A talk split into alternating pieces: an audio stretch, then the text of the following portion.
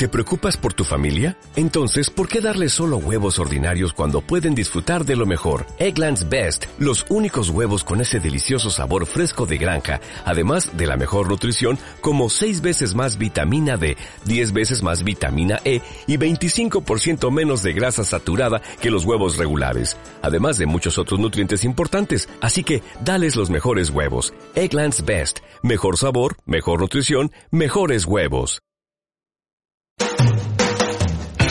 Estamos con la segunda parte de nuestro panel de este día y está con nosotros Alberto Mayol y Francisco Martorell. ¿Cómo están? ¿Qué tal? ¿Cómo está Fernando? Muy buenos días, Fernando. Hola, Alberto. ¿Cómo están ustedes? A ver, cuéntanos, cuéntenos antes que nada cuáles son sus eh, medidas particulares, porque y, y, sin mentir, porque lo estoy observando. ¿A tan lejos llegan tus redes? No, no, no, no yo, yo tengo ojos de, de rayos X como los que tenía Superman. Voy a, voy a tapar el, el orificio este que tiene el, el notebook. Tapate todos los orificios nomás. que puede, puede estar viendo ahí. Ya, ahora está listo. Le Listo, puse una, ahora está. una tela, ya no puedes ver. Bueno, yo estoy aquí en, mi escritorio, en mi casa, eh, con una cuarentena preventiva, digamos, algo lo justo y necesario. Eh, ayer, por ejemplo, no salí en todo el día. Eh, trabajo desde casa, mucho teletrabajo. Desgraciadamente tuve cuatro horas que se me cayó ayer eh, internet, el wifi, por lo tanto, y afectó a todo el sector. Por lo tanto, el teletrabajo tiene esos inconvenientes. Tuve que recurrir al teléfono y el teléfono siempre es más difícil de hacerlo desde, que del, del wifi fijo Sí. de la casa. Pero en general, eh, bien y respetando las normas que tan difusas, tan raras que eh, en algunos casos uno esperara que eh, fueran eh, mayores, eh, pero eh, y que hubiera una mayor coordinación. A mí lo que realmente me está llamando la atención es el aprovechamiento de diversos sectores para aparecer en video, catastróficos, eh, puestas en escena, cuando en estas situaciones es cuando se requiere de un mando central, ¿no es cierto?, que sea capaz de coordinar todas las voces y eh, eh, eh, generar una sola un- una sola voz, un mando que diga efectivamente qué hay que hacer. Sabemos que es una enfermedad, un virus nuevo, que tiene distintas características, pero eh, no puedo entender que, por ejemplo, hay un consejo de expertos que vaya variando en un fin de semana tantas veces eh, decisiones y que éstas sean apuradas por los alcaldes que también a su vez las toman eh, de una manera que el colegio médico plantea otra cosa. Creo que esas voces debieran estar hoy más reunidas en un comité organizador de la crisis y eh, entregar una sola para que la población no se confunda y sepa qué hacer. Sí, hay, hay un, un, eh, un, un punto bien interesante en eso, eh, Alberto, y es Sí. que casi todos los países, eh, sobre todo los países más desarrollados, tienen un staff de que se tiene distintos nombres, que son asesores científicos al líder, al gobernante, a la presidencia de la República, en algunos casos al primer ministro, y en general esos asesores que vienen o provienen de distintos campos y que toman eh, eh, eh, determinadas decisiones o sugieren cosas, entregan eh, en una generalmente de una forma unánime un curso de acción que ellos recomiendan. Nosotros no tenemos eso en términos formales y si es que hay, eh, bueno, y si es que se ha tratado de hacer eh, con una en una situación funciona esporádicamente o cuando eh, de pronto se necesite, pero eh, pero aquí de pronto se ve que algunos eh, eh, in- insisten en medidas eh, más agudas cuando otros se retacan, unos se, se hacen el hincapié en la parte económica, mientras otros eh, parece que están mucho más preocupados de la facultad sanitaria de llegar a ayudar como, como Estado y eso genera un desorden y, un- y una cosa que eventualmente provoca estos zigzagueos que estamos viendo, ¿no? Sí, hay, hay, hay dos o tres temas que son que, que son bien importantes. Uno es que eh, más importante incluso que lo correcto de la medida que se vaya a tomar en una situación en la cual hay, hay mucho de, eh, de trabajo de hipótesis sobre escenarios futuros, por tanto puedes cometer errores evidentemente, es la consistencia de la decisión que ya tomaste. O sea, lo, lo, lo normal es que, es que quienes ejercen el, el liderazgo luego de tomar una decisión, todo lo pondrá que, que deba tomarse, más o menos tengan tiendan a mantenerla.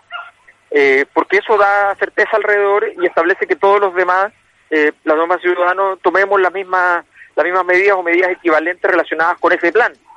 Eh, esa señal, eh, evidentemente, aquí ha sido equivoca en un escenario que además se le, se, se le manifestaba, para ser honestos, en política, los escenarios de crisis externa son propicios para quienes están a cargo, porque en el fondo no son culpables del escenario y por tanto, si lo administran razonablemente bien, eh, por más trágica que sea la situación, ejemplo típico los terremotos, donde los presidentes normalmente se fortalecen y no se debilitan. Eh, bueno, entonces la gente dice, bueno, lo hizo bien, lo hizo razonablemente bien, no, no hay ningún escándalo, ninguna situación demasiado, demasiado grave, e incluso cuando no lo haces del todo bien, se, se perdona en parte básicamente porque se entiende que la situación es límite. Eh, de hecho, recordemos que, que, después de la gestión del terremoto de Michelle Bachelet del 2010, eh, ella prácticamente no, no, no perdió no perdió aprobación, eh, siendo una gestión que no que era que fue deficiente a todas luces y además con video al respecto. Entonces, evidentemente hay una hay una oportunidad que el gobierno desaprovecha desde el punto de vista político y además hay una incapacidad que es más grave para nosotros de poder establecer cuál es la estrategia que con la cual tenemos que comportarnos eh, cotidianamente y una señal entonces que, que es equívoca. Ahora, tú planteas una cosa que a mí me parece que, es súper central, que es el rol de la ciencia cuando el fenómeno que está en juego tiene que ver con la ciencia. Entonces ahí uno dice, bueno, ¿qué ha hecho el recién inaugurado Ministerio de Ciencia? O sea, ¿qué, ¿qué, pasa con el Ministerio de Ciencia que no es capaz de tomar un liderazgo en la escena, decirle al presidente de la República, mire, no, nosotros queremos tener ser parte de este asunto, nosotros queremos ser lo, los articuladores de, de, la discusión científica que está en torno a esta, a esta problemática eh, y de alguna manera ser el, el, mecanismo por el cual el presidente delega la, la, función científica en su Ministerio de Ciencia y Tecnología, que cosa que es razonable, cosa que es prudente. Eh, en segundo lugar, también al revés, que hace el gobierno que teniendo un Ministerio de Ciencia no utiliza el Ministerio de Ciencia para este tipo de, de, de bueno, tareas. Es que, ese, ese punto, Alberto, que es eh, eh, súper importante, yo me acuerdo cuando entrevisté a Adolfo Kub, cuando él llegó, él tenía un calendario para poder implementar su ministerio, eh, de, de, generar algo que fuera más que una carcasa eh, de relaciones públicas, digamos. Sí. Bueno, pero pero después vinieron eh, la, las partidas eh, presupuestarias que se estaban discutiendo en el Congreso, no, no fueron las que se esperaban, eh, hubo recortes en, en, una serie de cosas. Eh, y, al, y al final tú, bueno, ves que han sido más efectivos, si tú quieres, o por lo menos más directos, los alcaldes con su, con su visión de territorial. De hecho, eh, hoy día creo, o ayer, el, en eh, Providencia acá, eh, se determinó el cierre del Costanera Center, salvo la farmacia y el supermercado. Eh, y automáticamente surgió la polémica de si que estaban los alcaldes facultados o no facultados para cerrar moles. Claro, yo creo que ahí, ahí Fernando, es donde se ha dado este el, el gran conflicto, porque efectivamente lo que uno espera que eh, sea como multisectorial este consejo asesor, porque acá hay que enfrentarlo de distintas partes. Y uno ve que hay algunos lugares que, eh, incluso desde la administración y desde el Estado, están actuando y están pensando bien en su sector, pero estamos hablando de las comunicaciones generales. Sí. Y es ahí donde se requiere algo multisectorial y donde ha chocado muy fuertemente esta idea de qué está primero, o la salud pública o la economía de ciertos sectores.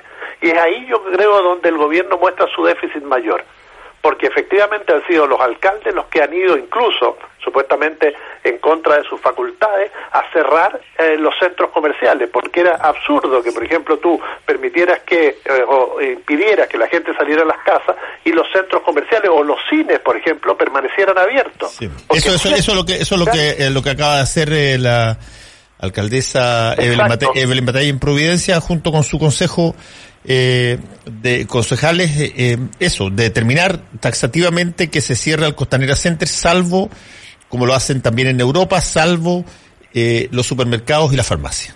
Claro, y lo hizo eh, la alcaldesa Matei horas después que ya lo había anunciado y le había dado 12 horas el alcalde de la Florida Cartes a los centros comerciales para que ellos voluntariamente cerraran los patios de comida y los cines.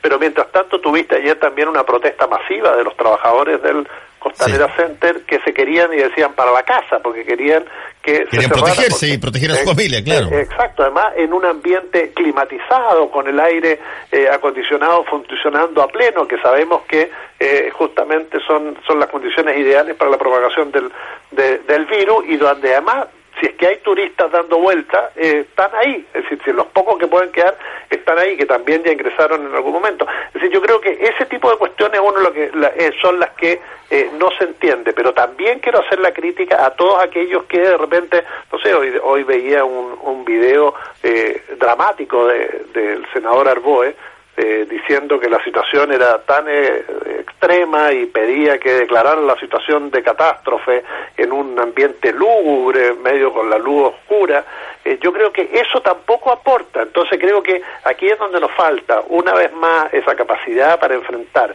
en conjunto un problema que efectivamente es grave y que ha ido variando, porque hace unos días decían que el PIC podía llegar en dos semanas, ahora sabemos que podría llegar al 28 de abril. Antes se, se decía que el, el PIC, lo dijo el ministro de Salud, podrían ser 40.000. Ahora estamos hablando de que el PIC podría ser de 100.000, pero el mismo ministro de Salud ayer dijo que en el transcurso de estos tres meses vamos a tener cerca del 10% de la población que se enferme del del coronavirus, por lo tanto estamos hablando de 1.700.000, es decir, todas cifras que salen incluso desde la esfera oficial, y ahí uno dice, chuta, ¿qué nos está pasando? Que no podemos armar un cuento, porque esto no, no nació en Chile, eh, tenemos la experiencia italiana, tenemos la experiencia coreana, tenemos la experiencia china, tenemos la experiencia española, entonces los españoles, ¿qué les pasó?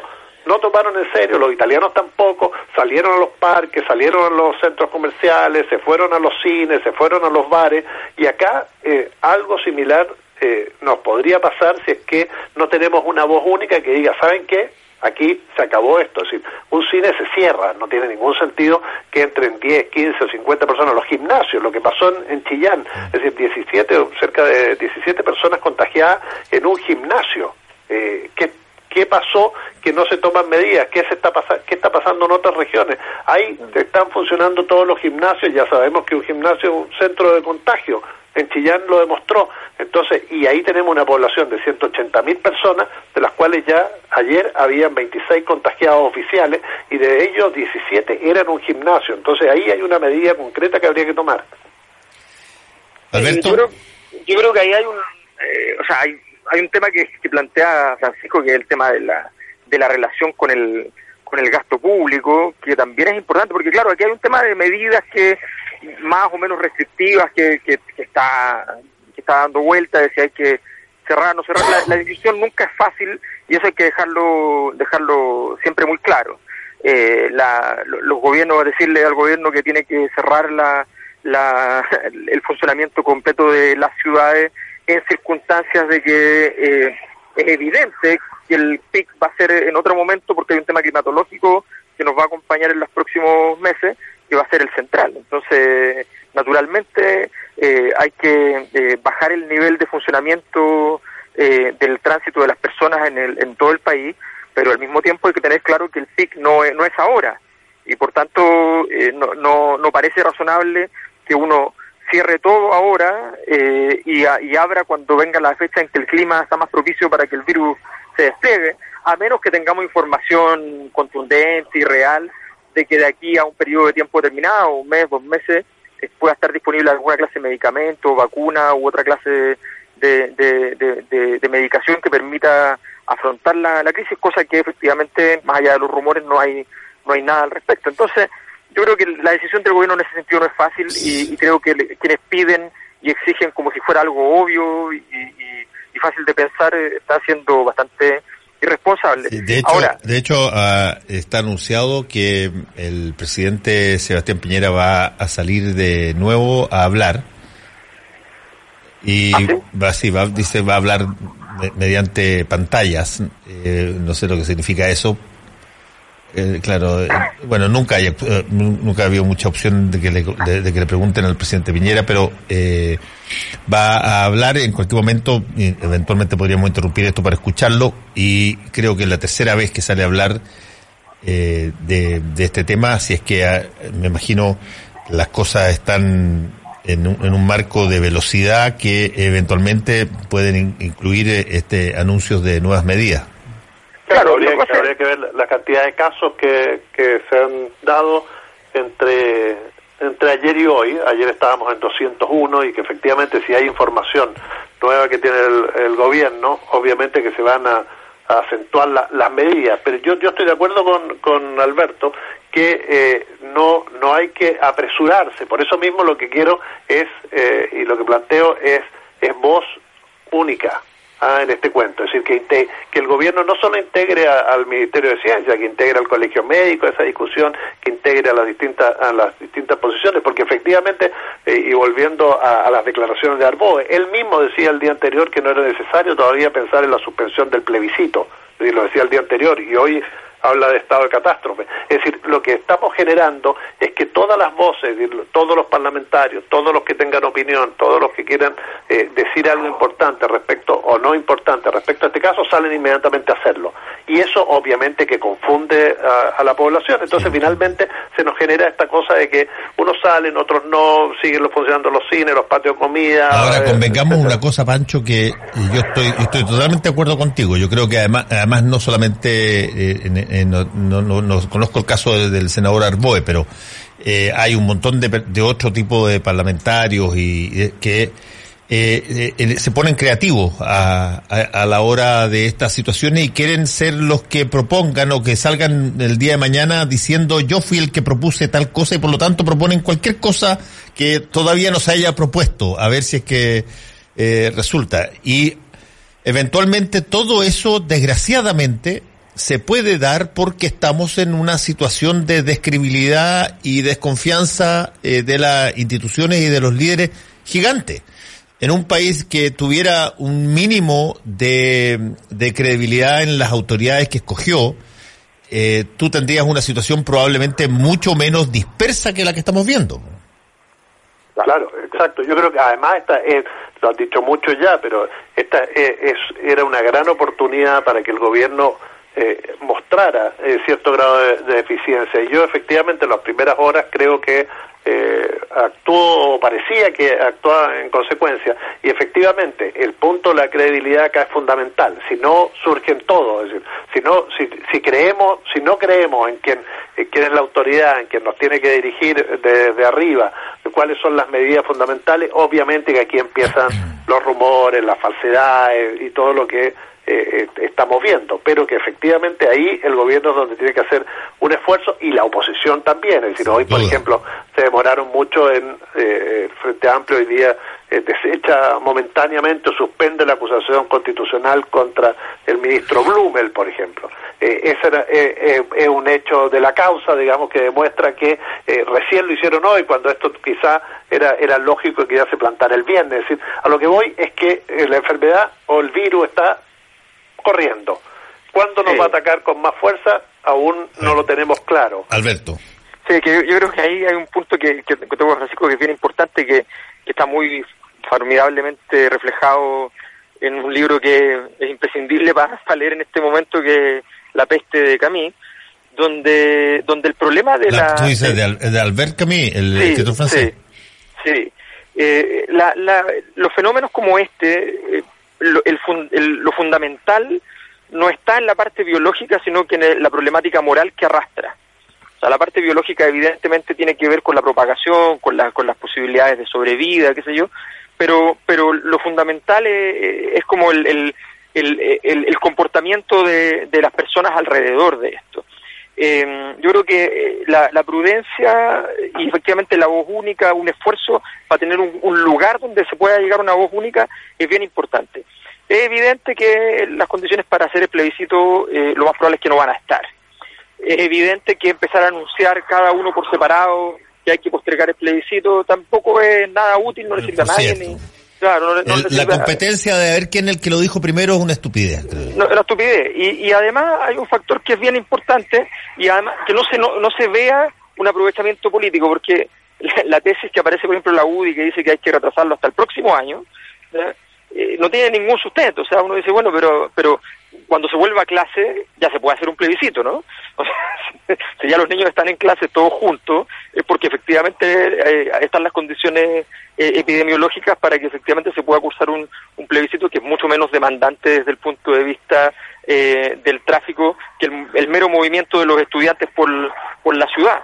Entonces, la verdad es que hay que ser hay que ser prudentes, hay que estar tranquilos con la situación y efectivamente eh, ponerse eh, en, en, el trabajo fundamentalmente de las medidas. Ahora, una, una paradoja muy interesante es que las medidas preventivas en el sistema de salud chileno son normalmente la, eh, bastante débiles. No hay un trabajo fuerte en el tema preventivo, salvo en, en una larga tradición que hay desde los años 40, que es en el tema de los recién nacidos y los niños el control del niño sano y todas las políticas que se hicieron desde entonces en un acuerdo entre la izquierda y la derecha, entre Allende y Cruzco, que de ahí para adelante Chile mejoró muchísimo esos indicadores y que son los que explican que de alguna manera los indicadores de Chile a nivel internacional sean bastante sean bastante buenos a pesar de todos los problemas que tenemos. Pues bien, dicho eso, eh, los elementos preventivos no son lo, el fuerte nuestro y sin embargo eh, lo que ha pasado aquí es que lo único que ha planteado el gobierno son aquellos elementos que son preventivos respecto al flujo de las personas y no ha habido el equivalente a la inversión que están haciendo los otros países afectados. En el caso de España, por ejemplo, los niveles de inversión están siendo gigantescos para justamente lograr sostener el país en movimiento mientras el país en la práctica está parado. Eh, y tiene que ver con, y, además la necesidad de tener la, la cantidad de camas o sea, nosotros tenemos tiempo, el invierno todavía no llega. Eh, deberíamos estar viendo qué vamos a condicionar para tener eh, eventualmente eh, sistema, un sistema hospitalario paralelo que no tenga que ver con los hospitales mismos, sino que efectivamente para poder atender adecuadamente quizás a pacientes que están en menos en estado menos crítico, pero que puedan requerir efectivamente días cama en algún lugar.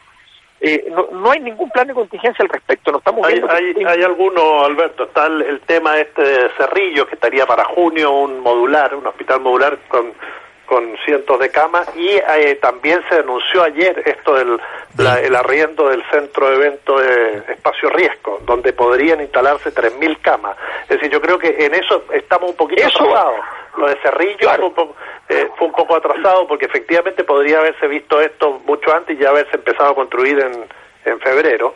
Claro. Y, y los espacios riesgo también. Es decir, yo creo que, que en, además en el déficit de todos los insumos, porque efectivamente cuando tú quieres plantearte algo hoy día, lo que te va a faltar siempre es el insumo cuando lo vayas a, buscar en el mercado, ya sea nacional o internacional, que es lo que está ocurriendo. Pero efectivamente, yo creo que aquí eh, se, se, se demoraron eh, dos meses en empezar a trabajar. Creo que, y, y, no somos como los chinos, que podemos construir algo en diez días.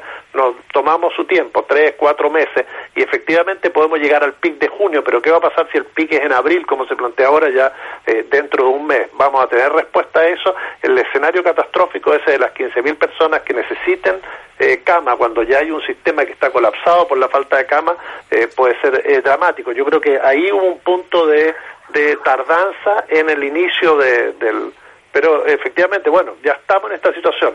Ahora, ¿cómo, cómo, ¿cómo la enfrentamos? Yo creo que ahí eh, lo que más se requiere, y volviendo al tema, es que la autoridad recupere la credibilidad, que haya voz única, que todos los sectores se, se columnen y que haya espacio, porque si no hay espacio para escuchar las voces de los otros en reuniones privadas, es que lo que produce esto, es decir, aparecen voces públicas y ahí es donde, como hay tantas formas hoy día de comunicarse, porque antes era fácil, tú tenías la cadena nacional, tenías cuatro canales de televisión y listo, es decir, aparecían ahí las voces oficiales, ahora no, ahora cualquiera se comunica desde cualquier punto y eh, tenemos miles de, de videos viralizados de médicos, algunos falsos, otros verdaderos, tenemos miles de remedios, tenemos miles de vacunas, tenemos miles de soluciones y eso solo está confundiendo a la gente. Oye, ahí eh, estoy viendo aquí, me hicieron llegar un, una, una, carta, un comunicado que yo me imagino que eh, va, va a, a, tener un, una cierta una cierta frecuencia en la medida que eh, no solamente los eh, contagiados eh, son personas particulares, sino que que recientemente también va a afectar a las instancias de las autoridades. estoy leyendo eh, esto que me llegó. Está dirigida a la jefa de gabinete de la Subsecretaría de Relaciones Exteriores y dice, me dirijo a usted para informarle que en las dependencias del Ministerio de Relaciones Exteriores y DIFROL y DIPROL ya han resultado varios funcionados positivos para, para el coronavirus y le insisto en que tome las medidas indispensables en este caso. No obstante, le informaré al Ceremi de Salud de esta situación y quien firma es eh, Pablo López, jefe de clínica del Hospital San Juan de Dios. Eh, esto va inevitablemente a, pasar, hasta ahora a veces uno mira esto como si esto pasara en un mundo exterior de ciudadanos independientes, eh, distintos y por lo tanto se toman determinadas medidas. Pero al final, la autoridad también tiene que darse cuenta que esto llega hasta la puerta de la oficina. Ah, sí, claro. Y, por, eso, por, eso se tomaron medidas ayer, Fernando, no sé si viste que toda la gente que entraba a la moneda era controlada a la fiebre. Así es. Y tuvimos ya, y hay un caso ya positivo en el Banco Central también, con personas de recursos humanos. Es decir, efectivamente esto, y lo hemos visto en otros gobiernos, es decir, en España, eh, eh, la ministra de, la Igualdad, me parece que se llama, eh, contagiada. Tenemos el caso de la primera dama canadiense, es decir, efectivamente esto te llega al, esto no, no, no, no perdona a nadie, es decir, estamos hablando de, de, de un virus que se transmite, por lo que dicen, 10 veces más eh, que, que, la influenza común. Por tanto, si vamos a tener muchos contagiados, efectivamente esto va a ser eh, transversal. Eh, hagamos una pequeña pausa y conversamos un ratito. Volvemos con combinación clave. La clave me escucha.